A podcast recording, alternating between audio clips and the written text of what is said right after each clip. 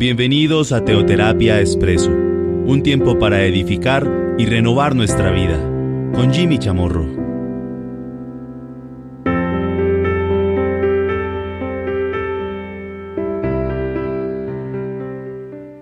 Muy buenos días, bienvenidos a Teoterapia Expreso, nuestro espacio de todos los domingos. Hemos venido abordando lo que nos comparte la palabra de Dios en los últimos capítulos del libro de jueces. Jueces 17, 13. Recordemos este pasaje. Y Micaía dijo, ahora sé que Jehová me prosperará, porque tengo un levita por sacerdote. Recordemos que Micaía era un personaje bastante, bastante extraño él básicamente contrató un levita, claro, los levitas eran la tribu sacerdotal apartada para Dios, para que estuviera en su casa, para su casa, para su familia, pero él tenía ídolos ahí en su casa. Eso, eso es lo que se denominan terafines, esos pequeños ídolos. Entonces es un tema pues bastante, bastante extraño. Pero muchos caen entonces en, en esa trampa. Piensan que porque tienen seguramente un, eh, un líder espiritual que los está orientando en la palabra de Dios, en las cosas de Dios, pues por eso entonces es que van a ser prosperados, porque tienen a un, eh, a un hombre, a una mujer de Dios. Pero por otro lado no renuncian a muchas cosas en su vida, a esos terafines a los cuales nos hemos venido refiriendo. Pero sigámonos centrando en algo. Lo único que le interesaba a Micaía era ser prosperado, nada más, pero de acuerdo a su propia pues su propia necesidad y más que su necesidad, su propio anhelo, su propio deseo y el, su propio norte, su propio estilo de vida. Era un hombre bastante agorero, el agüero y la prosperidad. Podemos titular esta cápsula. Hay un pasaje bíblico que está en 2 Crónicas 18 que relata una historia que hemos compartido, por cierto, en otros espacios, pero que vamos a verlo a la luz de, de este pasaje de jueces 17, 13, de este personaje de, de Micaía. Ahora, aquí vamos a 2 Crónicas 18 y encontramos un personaje que si bien es parecido en su nombre, pues nada tiene que ver con él. Se llamaba Micaías. Micaías era un varón de Dios. Y en ese momento, pues vamos a ver en 2 Crónicas 18 un personaje llamado Acab. ¿Qué es lo que nos dice la palabra de Dios a partir del el versículo tercero? Y dijo Acab, rey de Israel, a Josafat, rey de Judá. Bueno, ya vamos entendiendo quién es Acab. el rey de Israel, Josafat, rey de Judá. Recordemos que después de los tiempos de Salomón, concretamente de Roam, el reino se dividió en dos. Acab, rey de Israel, Josafat, rey de Judá. Y le dice entonces el rey Acab a Josafat, ¿quieres venir conmigo contra Ramón de Galaad? Y él respondió, entiéndase Josafat, yo soy como tú y mi pueblo como tu pueblo. Iremos contigo a la guerra, como quien dice, somos hermanos. Yo soy como tú, claro. Pero Josafat dijo, más adelante en el versículo 6, después de que Acabe estaba como tan seguro de ir a la guerra, no olvidemos que él eh, se rodeaba de sus eh, propios profetas, profetas por supuesto entre comillas. Eran muchos, eran demasiados. Y entonces Josafat le dice, ¿aún hay aquí algún profeta de Jehová para que por medio de él preguntemos? Más adelante vemos, inclusive este personaje Josafat pues era un hombre temeroso de Dios, pero, pero también vemos que, que en medio de su diplomacia él trata de inquirir o trata de pedirle a Acab, consultemos a un profeta de Jehová. Si tú tienes aquí muchos, muchos, pero no hay algún profeta de Jehová para que le preguntemos a él, para que inquiramos en cuál es la palabra de Dios, qué es lo que Dios dice. ¿No te parece que deberíamos de oírle para ver si tenemos la bendición de Dios o no? Versículo séptimo, y el rey de Israel, entiéndase acá, respondió a Josafat, aún hay aquí un hombre por el cual podemos preguntar a Jehová, mas yo le aborrezco porque nunca me profetiza cosa buena, sino siempre mal. Este es Micaías, hijo de Imla. Y respondió Josafat, no hable así el rey. Muy diplomáticamente, Acab quería un profeta que siempre le diga lo que quiere oír. Pero como Micaías le hablaba al rey Acab lo que él debía oír, lo que él necesitaba oír, y le compartía a Acab era la palabra de Dios, lo que Dios le mostraba, pues él lo aborrecía. No, es que él nunca me dice lo que yo quiero oír, que yo le aborrezco a él. Pues es el mismo caso de este personaje de jueces 17-13, Micaía, no Micaías. Micaía, en el tiempo de los jueces. Dios me va a prosperar porque, porque tengo un sacerdote, un levita que, que está aquí conmigo. Algo parecido a lo de Acab. No, es que debemos ir a la guerra, porque mis profetas me lo dicen. Ellos dicen que sí, que Dios me va a prosperar. Acompáñame, Josafat. Bueno, somos hermanos. Somos hijos de Abraham, de Isaac, de Jacob. Los dos, nuestros pueblos. Pero Josafat entonces le dice, no hable así el rey.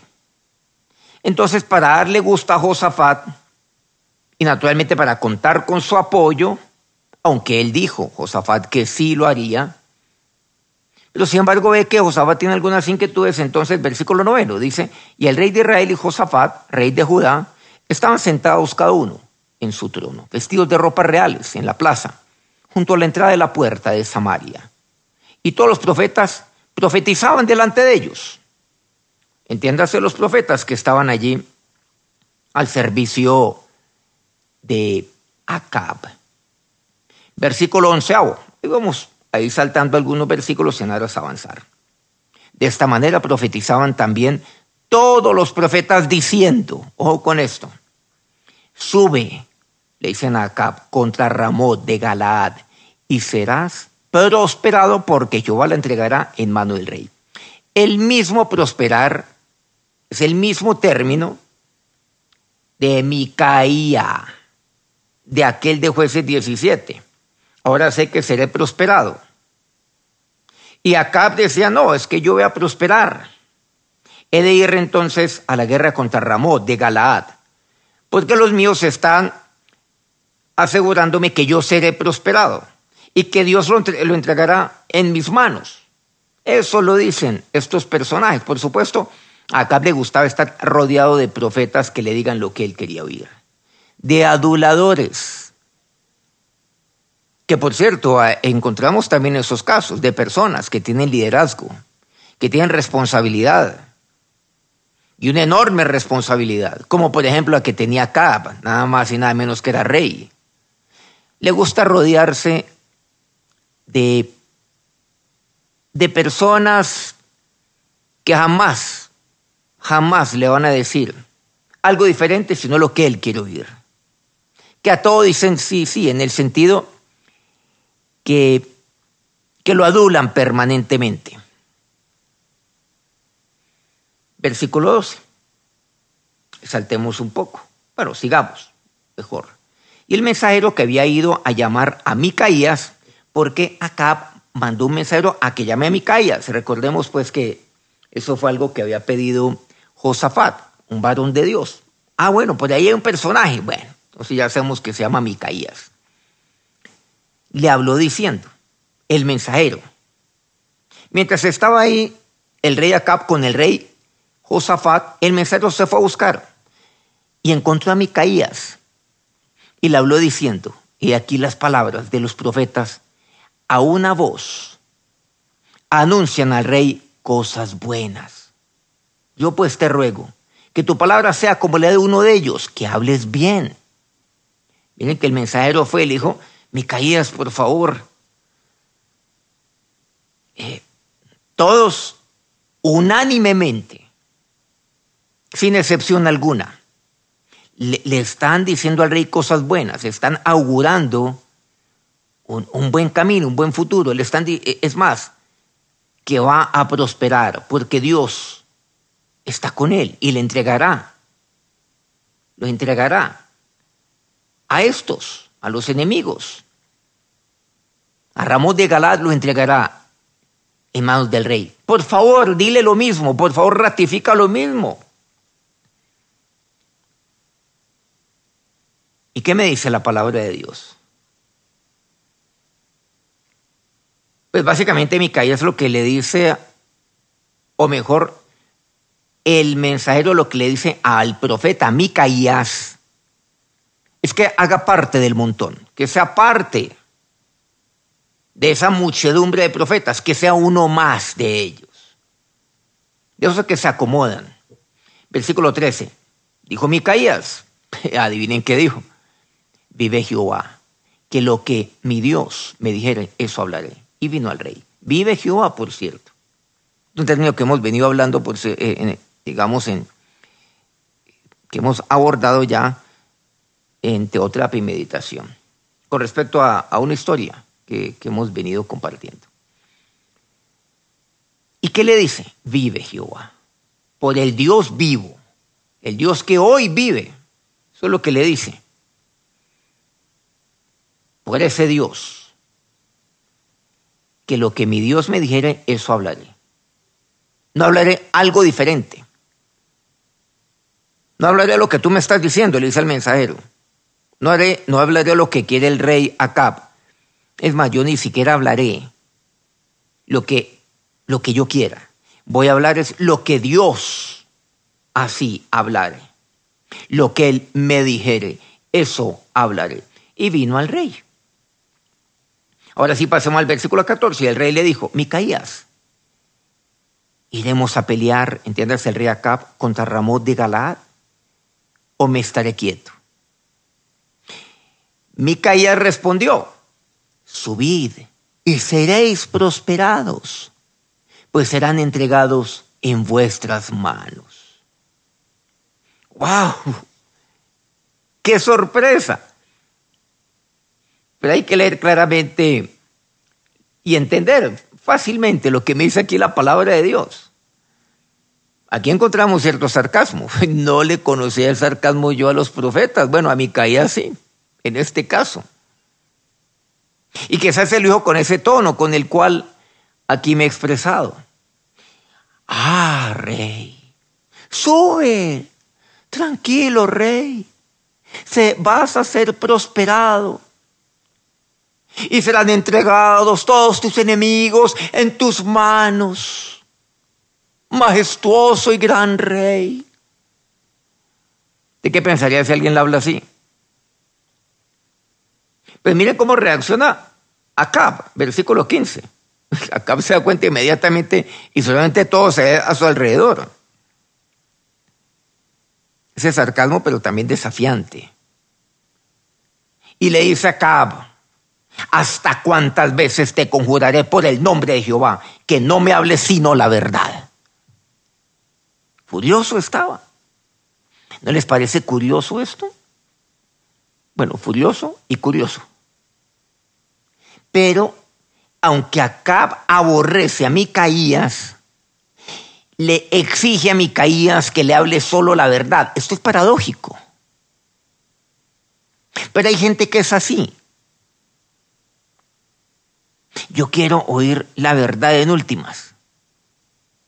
O más bien, necesito oír la verdad, quiero oír lo mejor. Quiero oír que todo me va a ir bien, que voy a ser prosperado, ese término que emplean los profetas de Acab, ese término de Micaía de jueces 17. Pero ¿qué nos dice aquí la palabra de Dios? Háblame la verdad. En última, yo necesito saber la verdad. ¿No quiere? Necesita. Esto es como, como una dualidad. Como si tuviéramos aquí un problema, no sé, o un diagnóstico psicológico en, en, eh, el rey Acab. Como dos personas en una. Pero saben que hay personas que tienen este, este tema desde el punto, estoy hablando desde el punto de vista espiritual. Sabemos que no es un tema psicológico, es un decir, pero es un tema de carácter espiritual, sin duda alguna.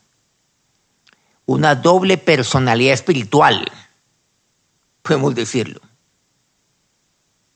Ese era el caso del rey Acab, que es el caso de muchos. Pero continuemos aquí. Entonces Micaías dijo, ya seriamente, dice así, ya no con sarcasmo, he visto a Acab, a todo Israel, derramado por los montes como ovejas sin pastor. Y dijo Jehová, rey Acab, estos no tienen Señor, vuélvase cada uno en paz a su casa y decídles. Bueno, detengámonos ahí un poco antes de continuar. Miren las palabras de Micaías. Porque Israel, dice así la palabra de Dios, está como oveja sin pastor. Pero eso quién lo dice? Micaías dice, he visto a tu Israel derramado por los montes como oveja sin pastor. Esas son palabras de Micaías. Yo estoy viendo esto en este momento. Habráse visto un exabrupto tan terrible, casi una ofensa. Porque si le dice Micaías, o mejor, si le dice Acab, o más bien Micaías a Acab, el profeta Micaías, el varón de Dios, al rey Acab, le dice, el pueblo de Israel, que es tu pueblo, al cual estás gobernando, está como oveja sin pastor, ¿a qué se está refiriendo? O sea, las ovejas, las ovejas son aquellos que hacen parte del pueblo de Israel. El pastor supuestamente es él y dice, ahí están las ovejas, pero no tiene pastor. Eso es terrible. Eso es, eso como lo tomó el rey, como debía ser humanamente hablando. Lo tomó como un insulto, como el peor agravio. No puede haber algo peor que le puedan decir a un rey. Y continúa Micaías. Y dijo Jehová, y mira lo que Dios dice, estos no tienen Señor. O sea, no tiene pastor, no tiene Señor. Vuélvase cada uno en paz a su casa. Vuélvase. Clarísimo. ¿Qué le está queriendo decir con esto? Vuélvanse.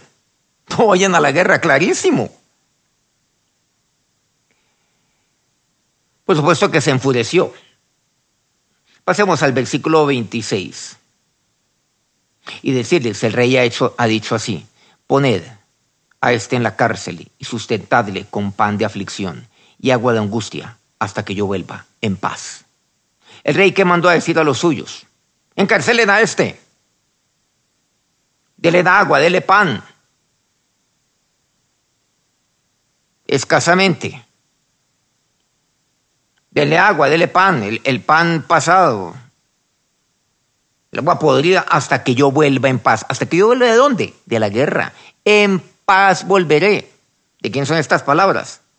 Pues de Acab, hasta que yo vuelva en paz. Pero después de, la victoria que Dios me va a dar. Bueno, ahí ocurre algo interesante. Encontramos que entonces Ahí, vemos un desliz por parte de Josafat, por cierto. Acá Bento dice, bueno, ahí se pone de acuerdo con Josafat. Uy, ellos van a venir detrás de mí. Como quien dice tú, no, tú de mí. Y yo voy a quedar desapercibido, yo voy a ser como un soldado más. Interesante. Y hasta Josafat hace eso, se presta para eso. Bueno, esto también nos debe alertar que hemos de cuidarnos demasiado, pues, por supuesto también. Josafat era diplomático, sí, pero, pero ya demasiado. Y lo hace. Pero lo que dice el versículo 26? Que por ahí uno de sus enemigos dice el 33, más disparando uno, el arco a la aventura, uno cualquiera, un soldado cualquiera enemigo, derramó de Galaad, hirió al rey de Israel entre las junturas y el coselete. Justo donde tenía que darle. Él entonces, Acab dijo al cochero, vuelve las riendas y sácame del campo, porque estoy mal herido. ¿Recuerda lo que él había dicho antes? Encarcelen a Micaías hasta que vuelva en paz. Y ahora es el que está diciendo, vuelve las riendas. Y no volvió en paz, volvió muy mal herido. Efectivamente, Acab muere no volvió en paz. Él muere. Y Josafat se salva porque Dios así lo quiso. Un milagro de Dios. O con este tema, con este punto tan importante. Eh, eh, José, vemos algo interesante en la vida de José. José capítulo 39. Recordemos, era un joven, que fue vendido por sus hermanos, esclavo. Llega a Egipto. Recuerden el versículo segundo, mas Jehová estaba con José y fue un próspero y estaba en la casa de su amo el egipcio. ¿Qué es lo que me dice? Que, que José fue prosperado porque Dios estaba con él. Esa es la razón por la cual él fue prosperado. Y el prosperar es que aquellas cosas las cuales yo tengo por delante las logre. Cumplimiento de objetivos, de metas. que si yo a la guerra, pues entonces yo obtenga la victoria. Pero bueno, por poner un ejemplo, porque claro, en el caso de Acab él no debía ir. Que se va a construir una casa, la casa de Dios, como Salomón, voy a ser prosperado en ello, lo culmine. Pues él culminó, pues construyó, edificó la casa de Dios, su propia casa, las dos, y fue prosperado en eso. A eso nos referimos en la palabra de Dios, sin otra cosa que la gente hoy en día, por cierto, se imagina. Versículo tercero, y su amo, el eh, eh, eh, y dio su amo, estamos hablando de Génesis 39 con respecto a José, que Jehová estaba con él y que todo lo que él hacía, Jehová lo hacía prosperar en su mano. O sea, Potifar, que era donde estaba en ese momento José, evidenció que Dios estaba con José. Y en segundo lugar, Potifar vio que Dios prosperaba todo lo que hacía José. Que Dios está con José y todo lo que él hace, Dios lo prospera. Porque lo uno es manifestación de lo otro. Pero ¿qué fue lo que él vio? Que Dios estaba con él en ese orden, no antes, o no a la inversa.